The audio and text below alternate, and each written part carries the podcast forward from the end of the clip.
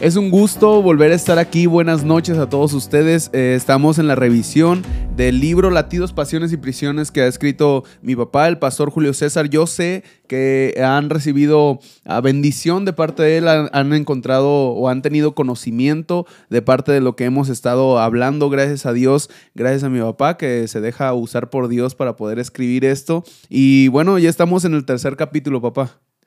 Un gusto saludarte, Ociel. Un gusto saludar a las personas que nos siguen, que nos ven.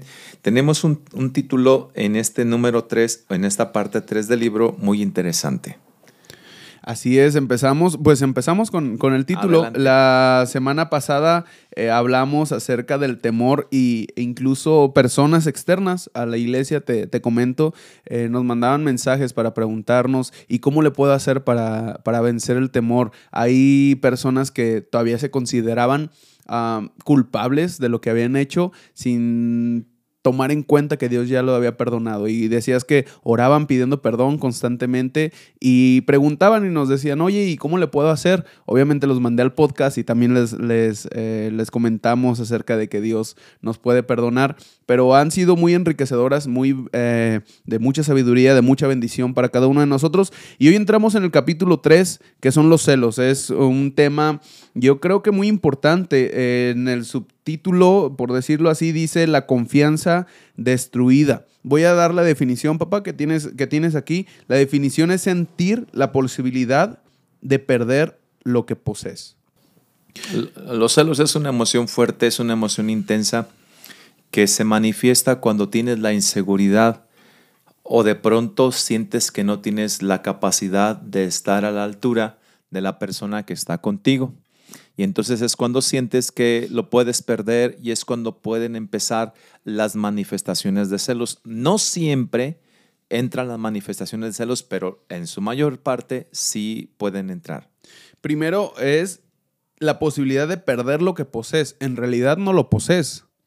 O sea, empezamos desde ahí mal, creyendo que es nuestro algo o alguien, ¿no? Ahí ya vamos a descubrir algunas cosas importantes.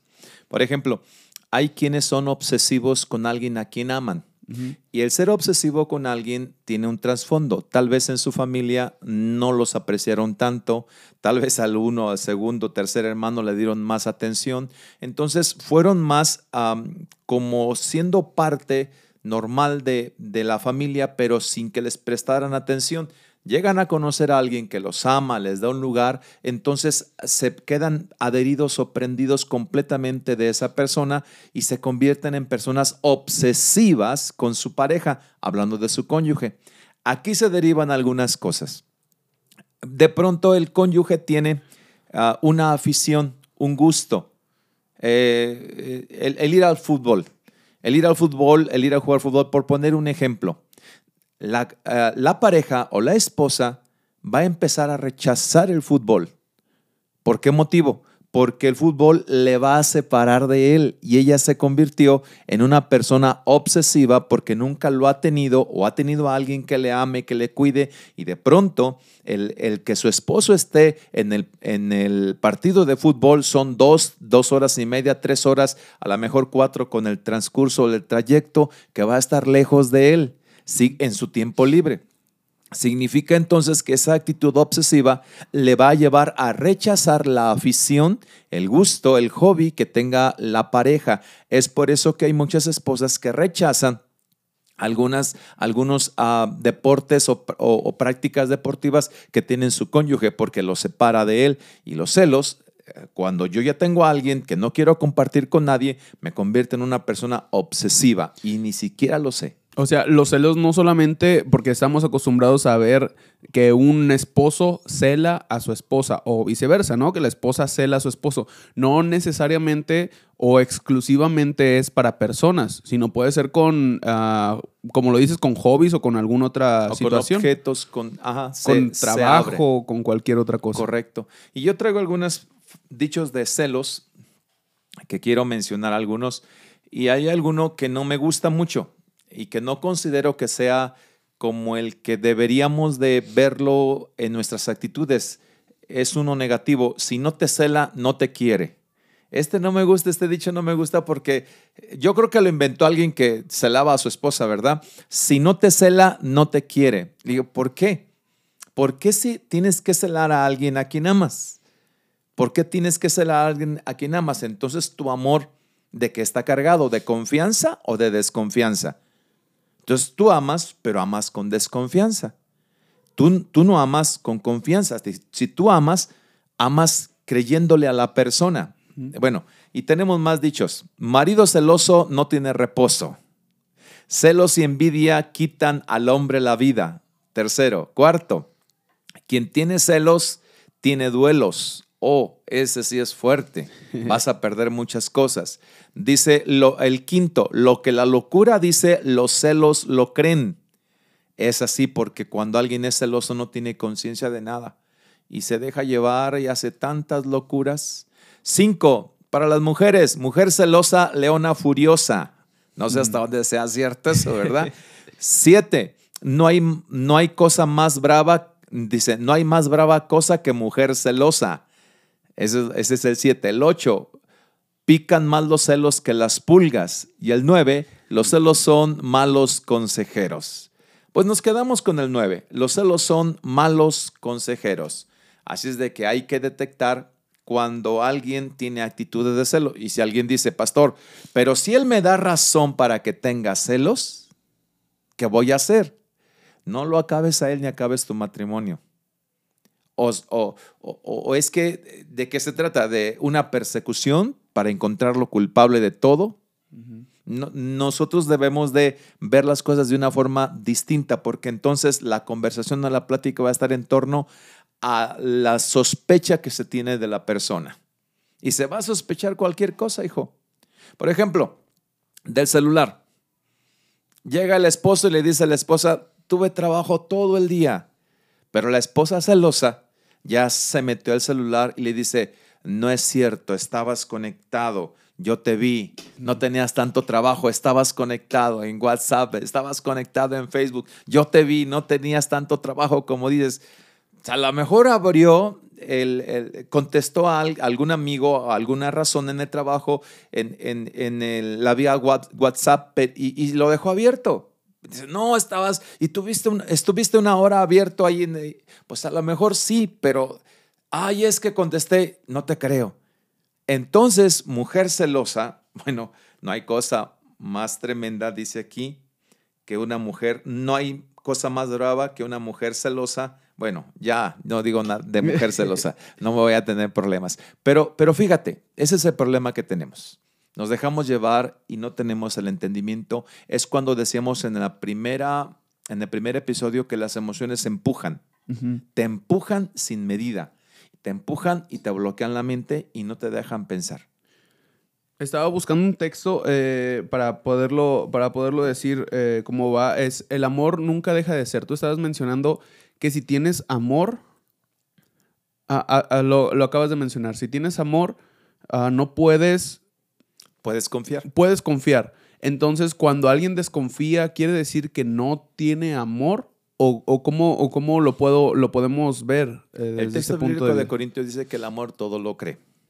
El amor todo lo sufre. El amor todo lo espera. El amor todo lo soporta. El amor nunca deja de ser. Yo amo, pero tengo que tener un amor inteligente. Sí. Un amor que exprese el sentimiento, pero un amor que sea sabio para poder cuidar lo que el sentimiento expresa. Yo amo a mi esposa, pero no porque yo amo a mi esposa y le tengo confianza a mi esposa, yo le voy a, decir a mi esposa, ¿puedes platicar con el vecino y con el vecino y con el vecino y con el vecino? Claro que no. ¿De qué se trata?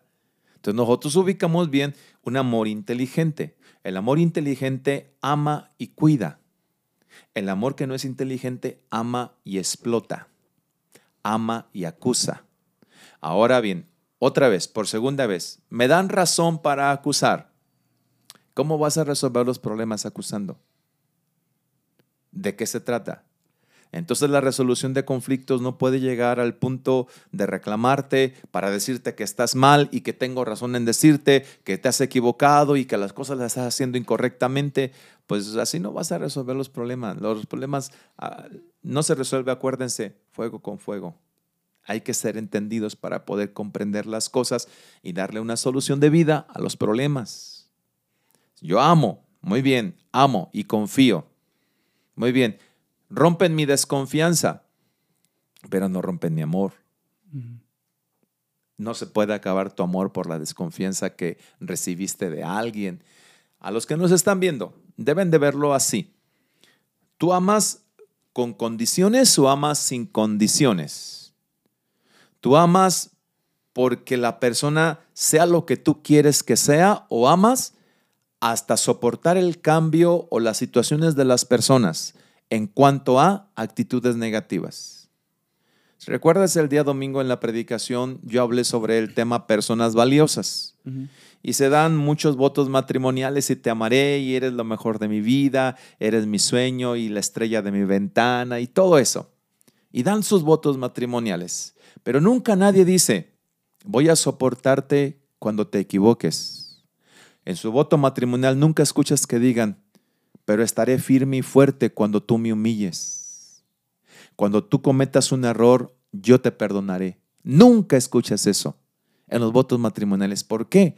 Porque el amor a veces es para sí, no es para ti. Es decir, si yo te amo, te voy a amar y te voy a entender, aunque cuando yo te entienda me duela, no, no alcance a, a, tal vez ni siquiera a, a hilvanar en mi mente la situación que viviste y darle un una salida de sentido común, aún con todo y que no alcanzo en mi sentido común a entender lo que tú hiciste, mi amor por ti es más grande que tus errores. Pero eso no se dice en los votos matrimoniales. ¿Por qué?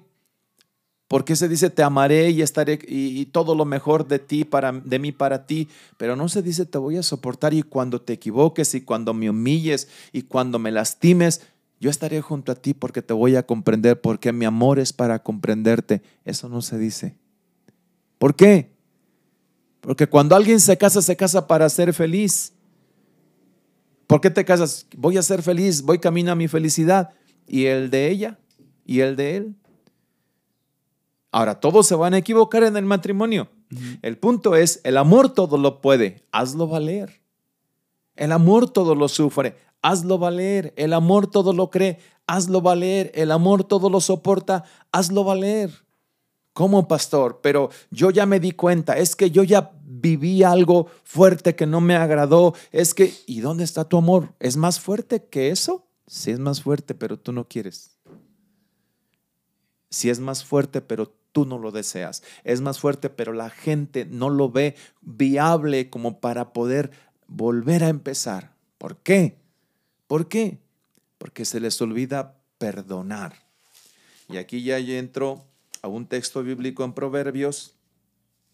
Creo que es Proverbios. Lo tengo anotado en mi libro. En un momento te lo doy. Ya me desvíe del micro. Tiene aquí varios anotados. Proverbios 6, 34. Y es ahí donde yo, yo mismo hice una pregunta. En Proverbios 6, 34 dice, porque los celos son, porque los celos son el furor del hombre, y no perdonará en el día de la venganza.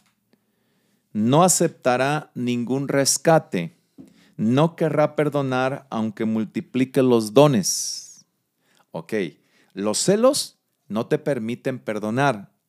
Tú eres el que tienes que suprimir los celos para poder perdonar. Dice, no querrá perdonar aunque multiplique los dones. Por mucho que la otra persona diga, es que así, es que mira, yo voy a hacer, es que mira, dice aquí, los celos no van a perdonar. Los celos están puestos para derribar la confianza, hijo. Para eso están puestos los celos. Y los celos son el fruto de la carne. El fruto de la carne es, es, la naturaleza pecaminosa que no tiene remedio. Los celos son parte de una naturaleza pecaminosa que no tiene remedio. Entonces los celos no perdonan. No vamos a encontrar una persona celosa perdonando. Necesitamos llevar a cabo una ecuación de sanidad en nuestra mente, en nuestro corazón, para poder entregar el perdón, porque la Biblia dice, no aceptará ningún rescate, es decir, no te perdono, no te perdono, hagas lo que hagas, no te perdono. Los celos son así, pero los celos son de la carne. ¿Por qué te dejas manipular por la naturaleza de pecado? Están en tu vieja naturaleza. No puedes permitir que los celos te gobiernen. Te debe de gobernar el perdón, el Espíritu Santo que te entrega el amor para ayudar, para perdonar. Hay ah, ahorita una tendencia de, de relación, de noviazgo, de matrimonio. Y te pido tu opinión, y digo opinión porque eh, al final de cuentas cada quien puede, decide o, hace como quiere, ¿no? Pero la, la tendencia o el pensamiento es de que novio, novia, esposo o esposa tiene la posibilidad de salir con un amigo o con una amiga, dependiendo, dependiendo del caso. Si yo tengo amigas, puedo salir con mi amiga, pero pues porque mi esposa me tiene confianza y viceversa. Mi esposa, un ejemplo, puede salir con sus amigos porque yo le tengo confianza, no le estoy celando, o sea, no, yo sé que ella me ama, entonces esa es ahorita la relación o, muchas personas dicen, pues es que si te revisa el celular, si no te deja salir, si no hace, entonces no te ama porque quiere que seas suya, ¿no? Está, está poseyéndote. Aunque está equivocado esa idea. y, eso, y por eso te quiero preguntar, ¿cuál es tu opinión o ¿Qué es lo que debería de ser eh, lo correcto en este, en este caso? Muy bien, eh, es que hay, hay que entender. Los que se casan, llegan al matrimonio, llegan para llevar a cabo una vida planificada con quien se casan.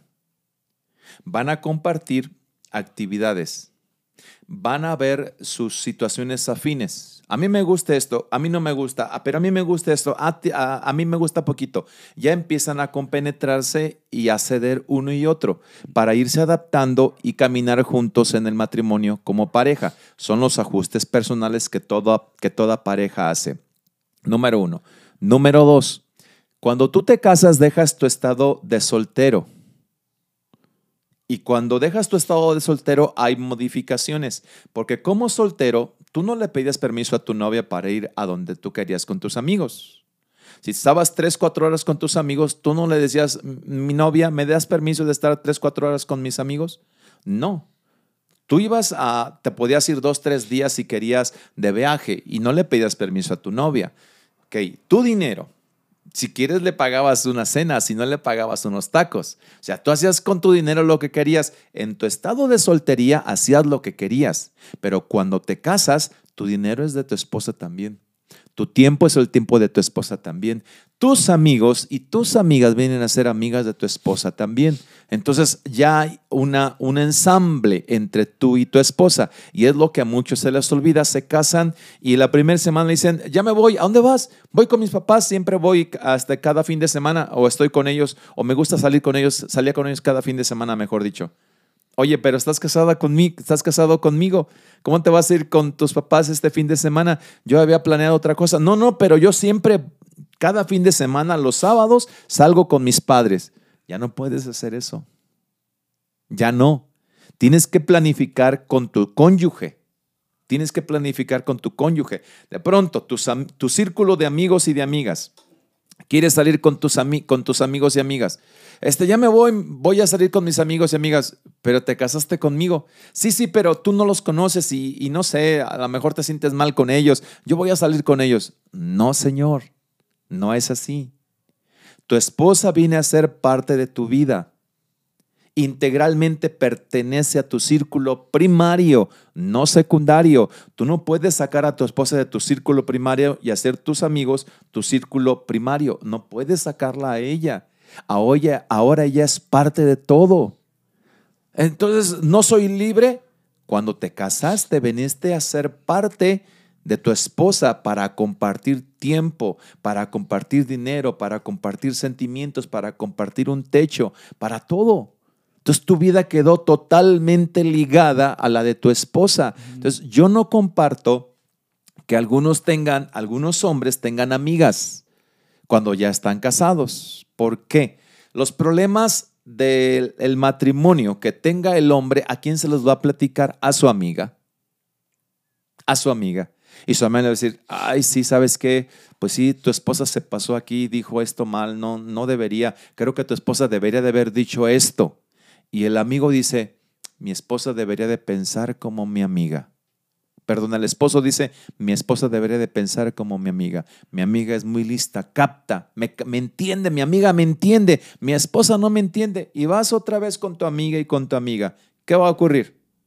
Llega el momento en el que el esposo dice, mi amiga me comprende mejor que mi esposa. Y va a cometer un error y va a adulterar. Entonces no, no podemos, una vez casados, empezar, y más adelante en mi libro yo hablo de eso, pongo algunos ejemplos, no podemos una vez, casados empezar a vivir una vida de soltero.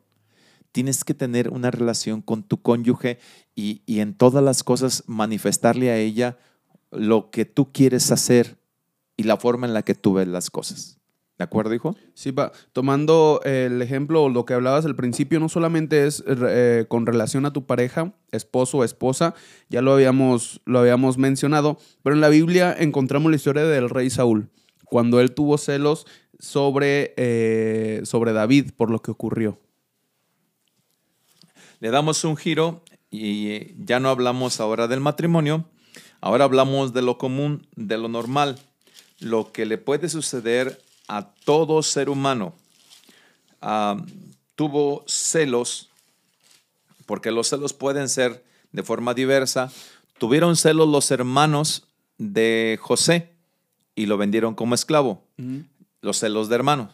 Tuvo celos Caín de Abel y lo mató. Celos de hermano. Se puede tener celos por hacia un hermano porque nos está quitando el amor. Se pueden tener celos hacia alguien que tiene algo que yo no tengo, que tiene poder, como María y Aarón, le tuvieron celos a Moisés y dijeron, ¿acaso solamente por Moisés va a hablar Dios? ¿No puede también Dios hablar por nosotros? Le tuvieron celos al lugar que ocupaba Moisés. Entonces pueden ser celos porque por un hermano lo ven más mm, o mejor que a ti. Pueden ser celos porque tú quieres estar en esa posición de poder y hay otra persona en esa posición de poder. Pueden ser celos a tu cónyuge porque ves sospecha o amenaza en el matrimonio. O pueden ser celos como el que tenía el rey Saúl cuando David triunfó sobre Goliat. Dice la Biblia, Saúl hirió a sus miles y David a sus diez miles. Y se enojó Saúl en gran manera y le desagradó el dicho y, dice, a David dieron diez miles y a mí miles, no le falta más que el trono. Y desde aquel día Saúl no miró con buenos ojos a David. Aconteció al otro día, estoy leyendo primera de Samuel capítulo 18, versos 7 en adelante. Aconteció que al otro día un espíritu malo de parte de Dios tomó a Saúl. No que Dios envió el espíritu malo, Dios permitió que llegara el espíritu malo porque Saúl estaba en esa condición. Dice, y llegó el espíritu malo a Saúl y él desvariaba en medio de la casa. David tocaba con su mano como los otros días su arpa y tenía Saúl la lanza en su mano. Y arrojó Saúl la lanza diciendo, enclavaré a David en la pared. Pero David lo evadió dos veces. Dos veces intentó matarlo. Pero intentó matarlo cuando el demonio llegó y atrapó a Saúl. Aquí hay que entender algo muy importante. En la, creo que fue en el episodio pasado dijimos, las emociones no son espíritus malos, no son demonios. Los celos no son demonios, son emociones. Pero los demonios pueden llegar a las emociones. Es ahí cuando digo yo esa frase cuando hablamos acerca de que una herida infectada a la postre se convierte en una herida, mejor dicho, no es una herida infectada, es... Una herida abierta. Una herida no sanada, a la postre se convierte en una herida infectada, mejor dicho. Una herida no sanada a la postre se convierte en una herida infectada y una herida infectada sangra, duele, hace pus, una herida infectada hace la apertura para una contaminación mayor.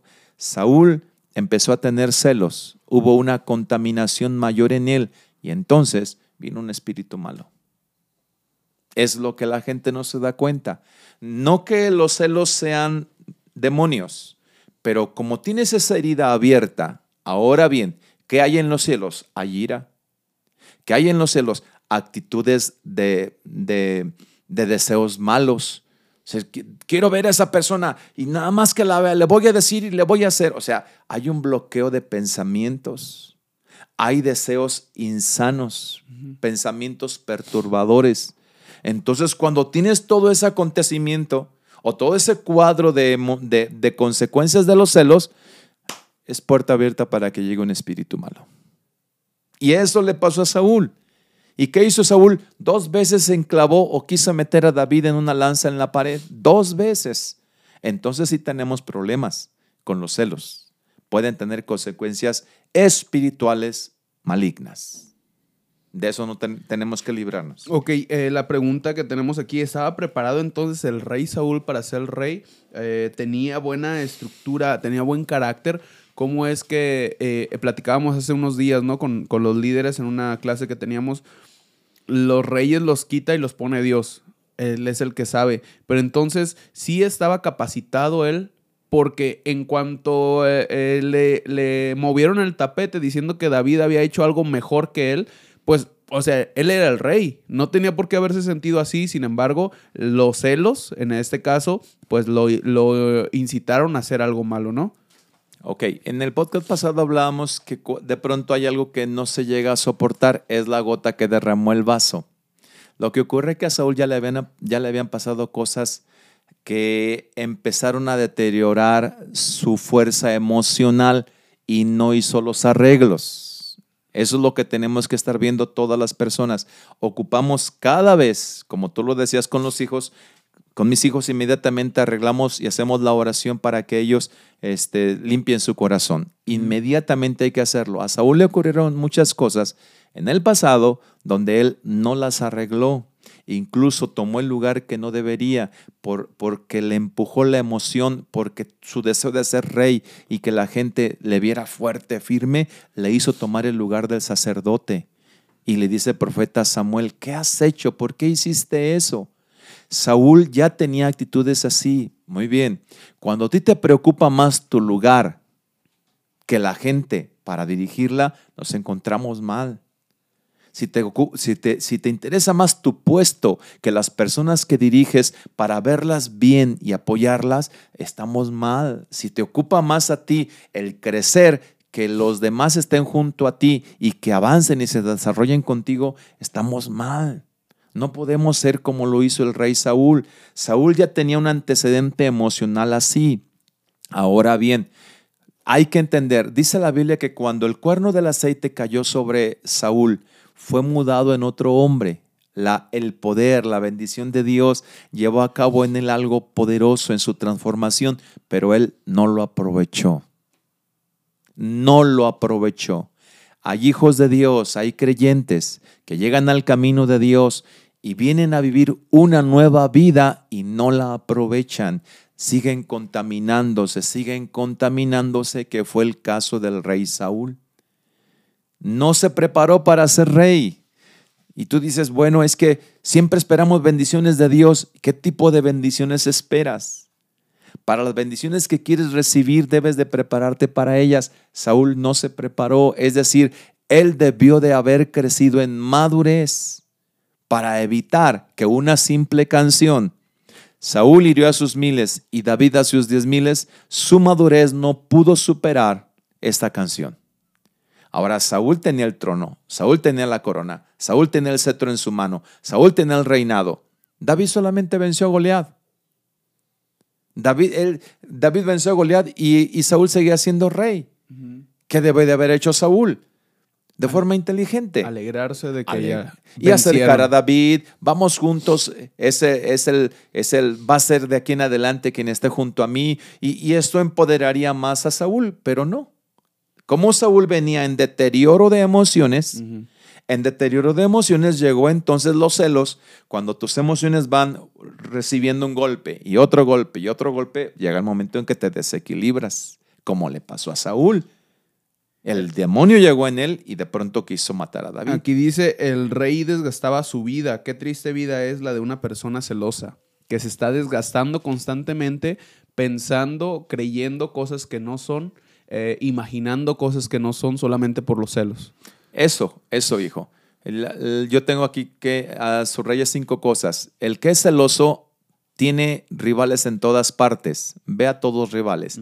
El que es celoso, su mente no tiene descanso. Tres, el que es celoso este, distorsiona, distorsiona la realidad de las cosas. Se tardó dos minutos su esposo, dos minutos, cinco minutos. ¿Por qué te tardas tanto? Siempre haces el mismo tiempo. Ahora, pues es que ahora camine más despacio. No sé, pero sí, pero siempre haces ese tiempo. Ahora te tardaste más.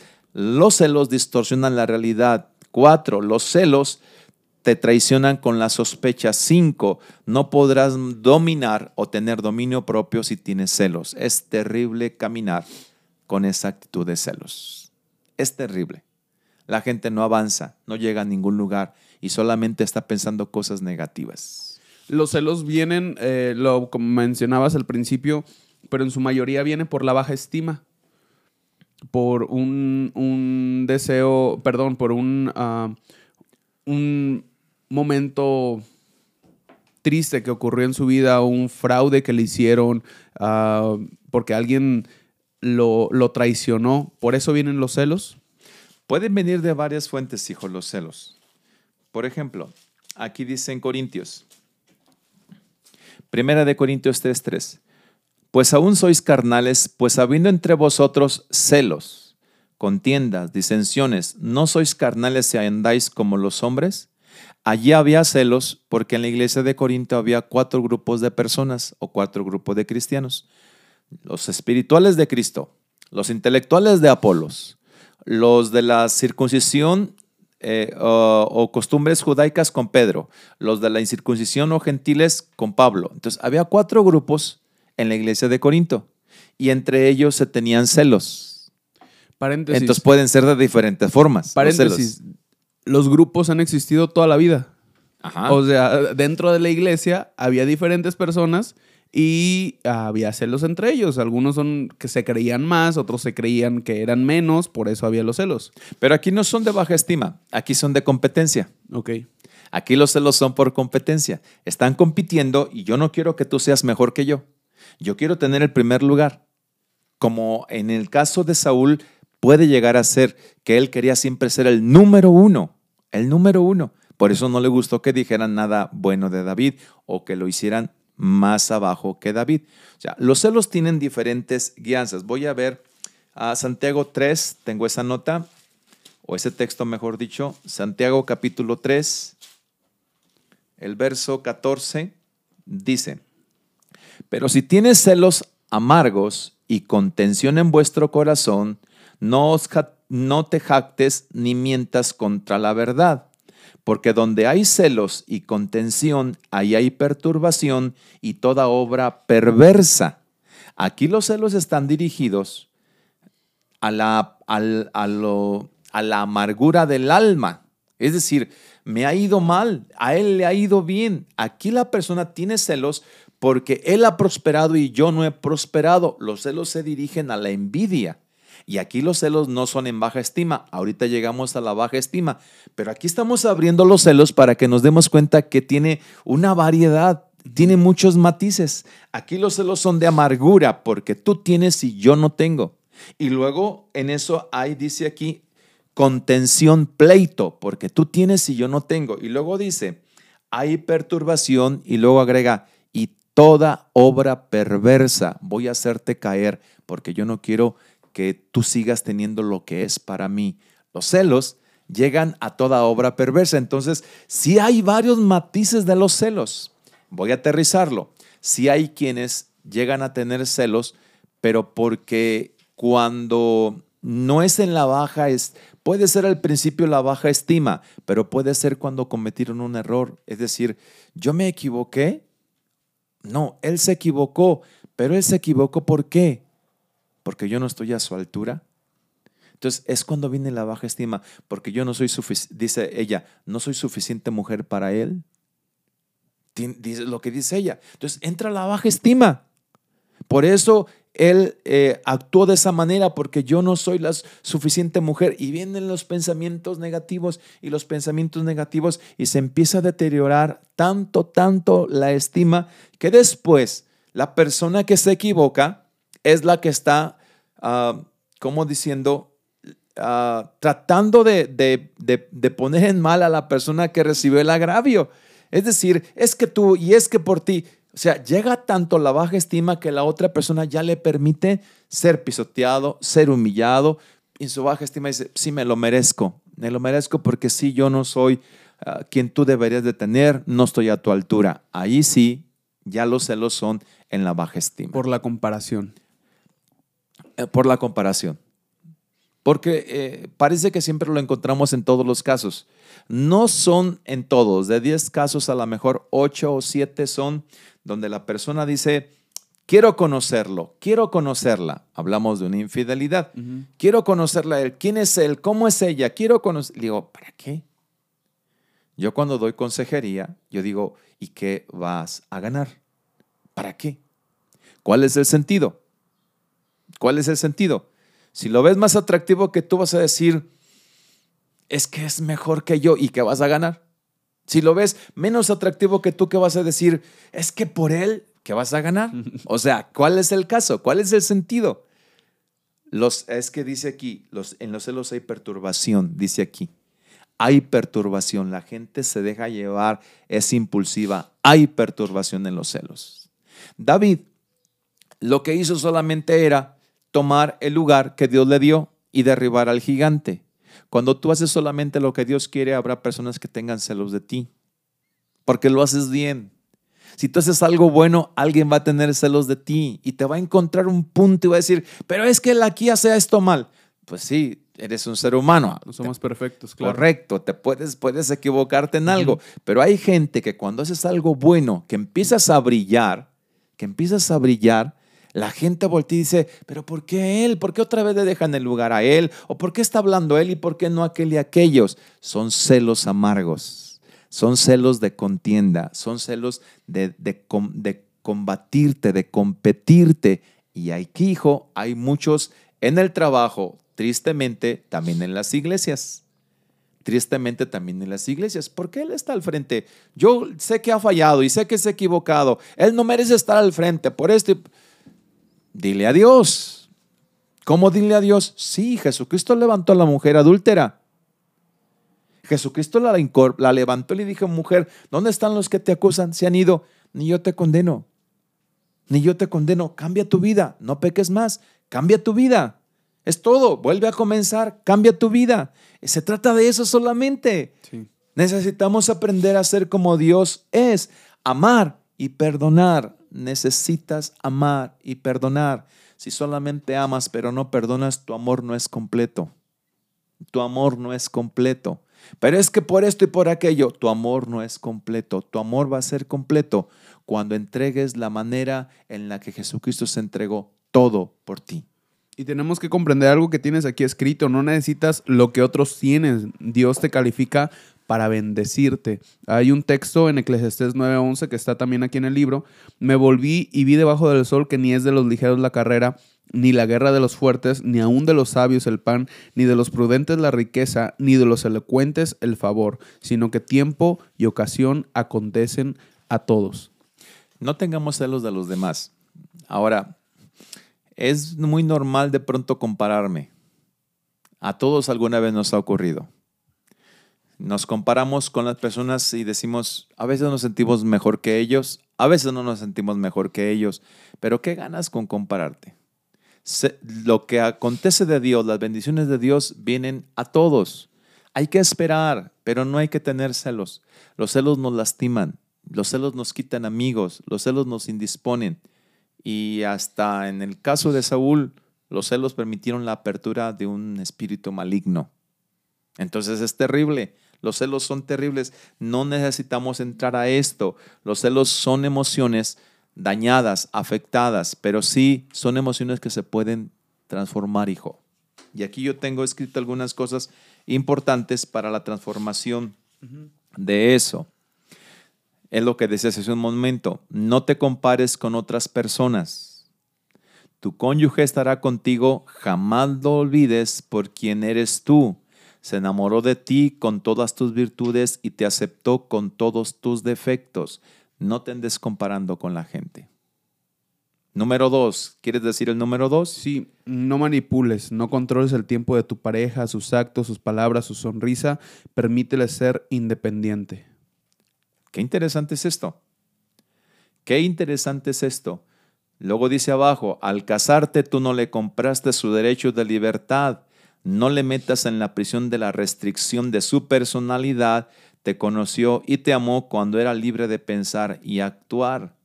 Es decir, no tienes que quitarle su libertad, pero tampoco la libertad de soltera puede ser la libertad de casada. Tampoco. La libertad de casada ahora se limita a tu cónyuge. Vamos viendo qué vamos a hacer, dónde vamos a estar, cuánto tiempo vamos a estar, etc. Eh, nunca olvides que eres único. Tu cónyuge está enamorado por ser eh, de ser original, que no existe ni existirá alguien más como tú. Por lo tanto, tú llenas el requisito y conquistaste con tu forma de ser su corazón. Así entraste a su vida, así es como él o ella te eligió. Nunca olvides que eres único. No habrá nadie como tú. Eso es importante. Somos un ensamble, hijo. La pareja llega a ser un ensamble perfecto. No es porque sean perfectos en sí mismo para estar el uno para el otro. Cuando tú decides casarte, o cuando alguien decide casarse, en ese momento Dios empieza a trabajar tanto en ella como en él para empezar a hacer los acordes. Del Espíritu de Dios, la fuerza de Dios en ti te empieza a ayudar a que seas la persona que la ame a ella como ella lo necesita. De pronto tú conoces a tu cónyuge y te das cuenta, me doy cuenta que ella necesita atención. En su casa no se la dieron, ella ocupa cuidado se quiere sentirse protegida. Y lo despierta el Espíritu Santo en ti. Y entonces eso hace que tú empieces a tomar otras actitudes y es cuando empiezan a ensamblar. El matrimonio no es para personas que ensamblan, el matrimonio es para personas que van a empezar a ensamblar, que van a empezar a compartir gustos, deseos, objetivos, y la gente se equivoca. No es antes antes no será Él afín a todo lo que tú quieres, será diferente en muchas cosas. A lo mejor en cuatro o cinco sí, pero no en todas. ¿Por qué? Originalidad. Hay que respetar a la persona como son. De hecho, eso es lo que enamora a las personas. Lo que tú eres, como tú eres. Eso es lo que les llama la atención. Ahora bien, ¿qué hacemos con la gente que está en la prisión de los celos? porque vamos a empezar a aterrizar esto ya y a hacer conclusiones. ¿Qué hacemos con las personas que están en la prisión de los celos? Debes de darte cuenta por qué llegaste allí. Si llegaste allí fue porque ella o él cometieron un error. El primer, el primer paso es perdónalos. No siento perdonar. No se trata de sentir, es una actitud que Dios quiere que tengas porque el fruto del Espíritu es el amor y cuando tienes amor de parte de Dios, el amor de Dios todo lo perdona, pero tú no lo quieres hacer por lo que viviste, por lo que sentiste. Número uno, tienes que perdonar. Cuando estás en la presión de los celos, nunca saldrás de ahí porque eh, los celos quieren llevarte a destruir, llevarte a hacer sufrir a la persona. No, tienes que perdonar. No se te olvide, esa persona necesita amor, tú tienes que amarla y tienes que sentir el amor que ella te da número uno, tienes que perdonar. Número dos, para salir de la prisión de los celos, lo que tienes que hacer es arreglar las cosas.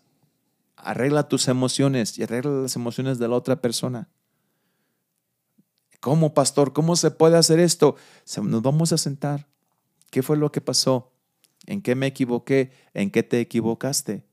ah, es que aquella ocasión yo sentí que tú me tratabas mal y yo sentí esto y esto más y yo pensé que tú ya no, ya no me tomabas en cuenta tanto como antes y sentí que me dejabas de lado. Ah, ok, ¿y por qué no me lo dijiste?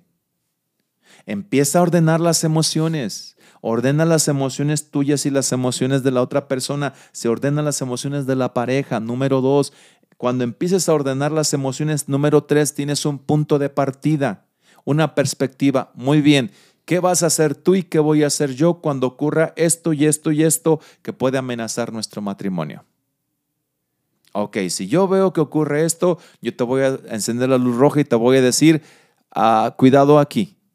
Y yo te voy a decir, te escucho, te entiendo, perfecto, ya te capté. Entonces, ya hay un punto de partida para proteger tu matrimonio. Número cuatro, llénense de Dios. Si no se llenan de Dios, no van a cumplir nada. Si no se llenan de Dios, no van a seguirse amando como Dios quiere. Si no se llenan de Dios, no van a vivir la relación de la que Dios quiere de confianza del uno y del otro, del perdón del uno y del otro. Y con esto, yo lo digo sencillo y alguien dice, parece que es más difícil de lo que de lo sencillo que usted lo dice, pastor. Sí parece, no lo es. El Espíritu Santo va a trabajar porque esa es la labor de Él y lo hace poderosamente. Y todas las personas que están viviendo celos, que dice Santiago es perturbación y llega a obra perversa, ya hay pensamientos negativos, ya hay situaciones de ira, ya hay actitudes explosivas, ya hay palabras de ofensa. ¿Quieren seguir viviendo así? Esa no es vida.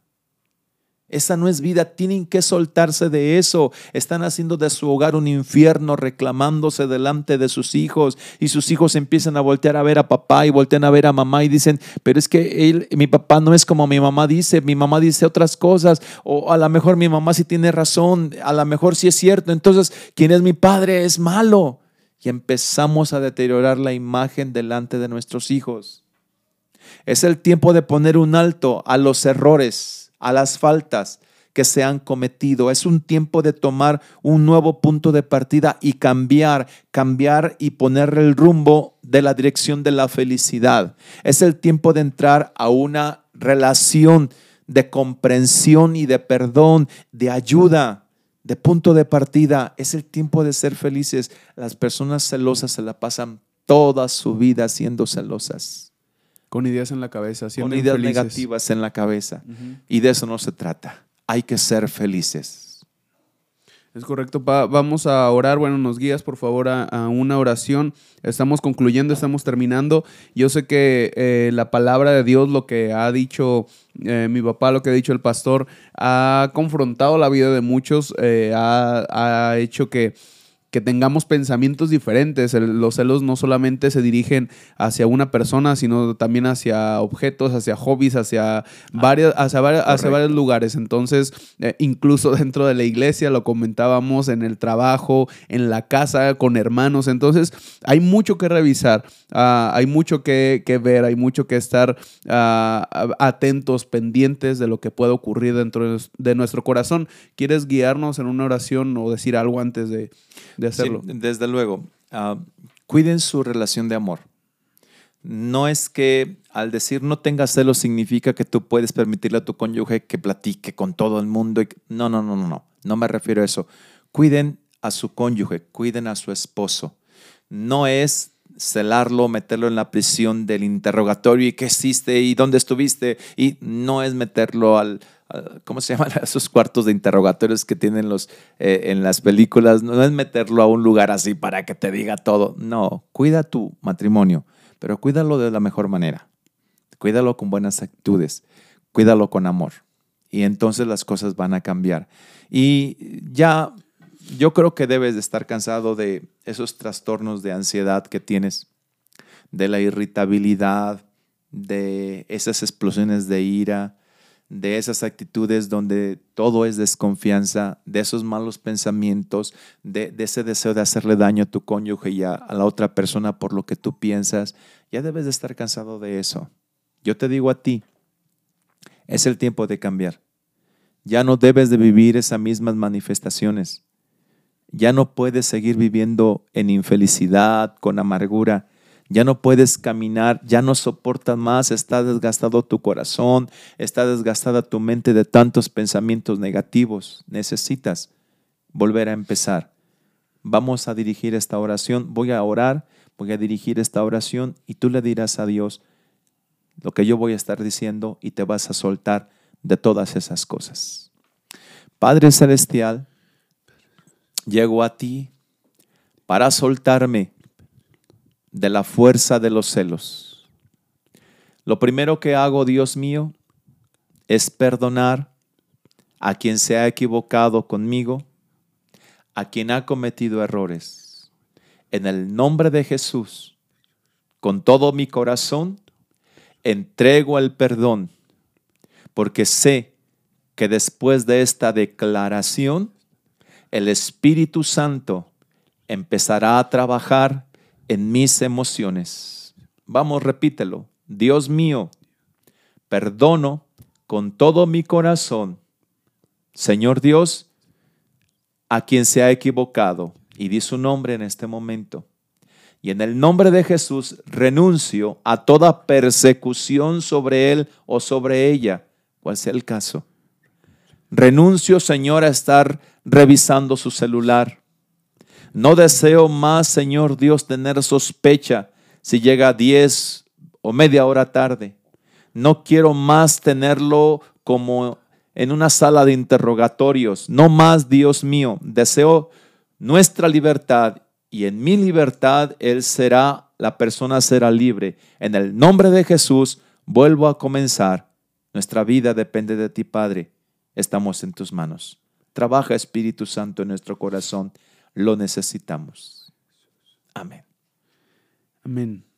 Amén. Ay, ¿Cuántas personas, papá, puede haber eh, parejas que nunca toman el tiempo, como lo mencionas, para poner estos puntos, ¿no? Para, eh, mencionabas, perdón, mencionaba la clase pasada, que no le llaman por su nombre a lo que están sintiendo, a lo que está ocurriendo, y luego no se sientan en una mesa de diálogo para ponerse de acuerdo o para decir qué es lo que va a ocurrir si llega a pasar esto. Y después de eso, pues tener un punto de partida para solucionarlo, porque las cosas no se solucionan, el tiempo no soluciona las cosas. Hay que llegar a la madurez para eso, hijo, pero, pero bien, es aquel que quiere ver algo más que le da a su pareja la oportunidad de hablar de pensar y de llegar y, de llevar a cabo soluciones viables. Es lo que debemos hacer. No debemos de dejar pasar nada, aunque parezca insignificante. Oye, fíjate que yo me sentí así cuando tú dijiste eso.